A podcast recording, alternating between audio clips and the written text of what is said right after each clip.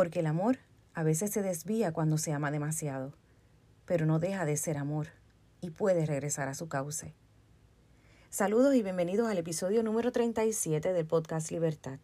Hoy estaré comentando la novela La Casa de Amores Imposibles de Cristina López Barrio. Comienzo con un poema de Julia de Burgos que me sirve de antesala al comentario de la novela. Te seguiré callada.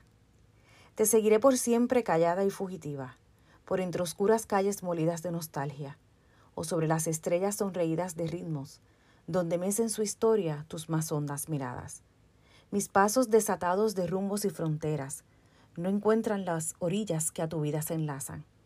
Busca lo ilimitado, mi amor, y mis canciones, de espalda a los estáticos, irrumpen en tu alma. Apacible de anhelos, cuando el mundo te lleve, me doblaré el instinto y amaré tus pisadas.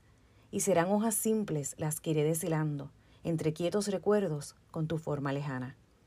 Atenta a lo infinito que en mi vida ya asoma, con la emoción en alto y la ambición sellada.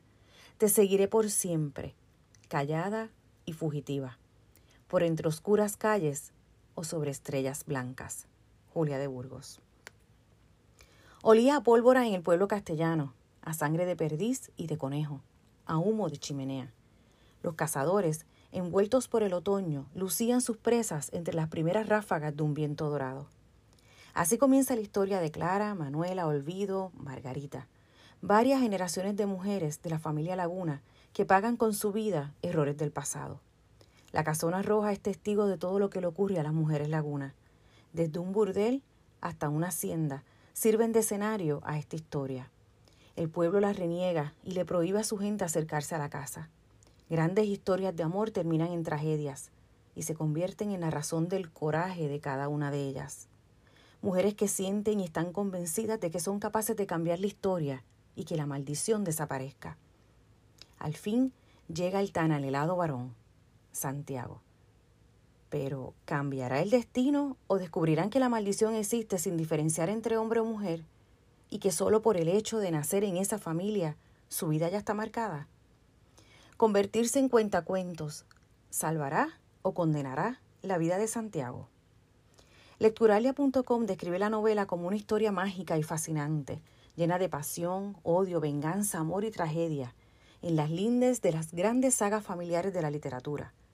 Críticos la describen con un estilo parecido a Gabriel García Márquez e Isabel Allende, pero a su vez con un estilo original que presenta realismo mágico con imaginación y poesía. Esta es la segunda novela de Cristina López Barrio, escritora española y abogada especializada en la propiedad intelectual.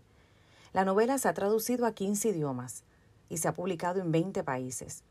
La escritora ganó el premio Villa de Pozuela de Alarcón de la novela juvenil por El hombre que se mareaba con la rotación de la Tierra y fue finalista del premio Planeta en 2017 por Niebla en Tanger. En 2019 publicó Rómpete Corazón. Con una cita de Luis Cernuda en su poema Donde habita el olvido, como epígrafe del libro, Cristina nos presenta en la historia una visión del amor imposible. Y cito, No es el amor quien muere, somos nosotros mismos. A la mañana siguiente, el sepulturero la encontró muerta sobre la tumba de su amante, con el cuerpo de una mujer de cincuenta y tantos, pero con una sonrisa en los labios que no logró borrarle ni la sobriedad de la mortaja. Así termina la historia. Te invito a leer La Casa de los Amores Imposibles y descubras si realmente son amores imposibles. Mi texto libre para este podcast. La vida se compone de amores. Amores que te ven nacer, amores que te enseñan, amores que te valoran, amores que te acompañan, amores que te rescatan, amores que te comprenden, amores que te hacen vivir, amores que te hacen ver lo posible, lo imposible. A esos amores que les deseo un mundo de posibilidades. Los espero en el próximo episodio. Recuerden que me pueden conseguir en Facebook Libertad TVG, Instagram Libertad TVG 70, correo electrónico libertadtvg.gmail.com y en mi blog libertad.org. Bendiciones.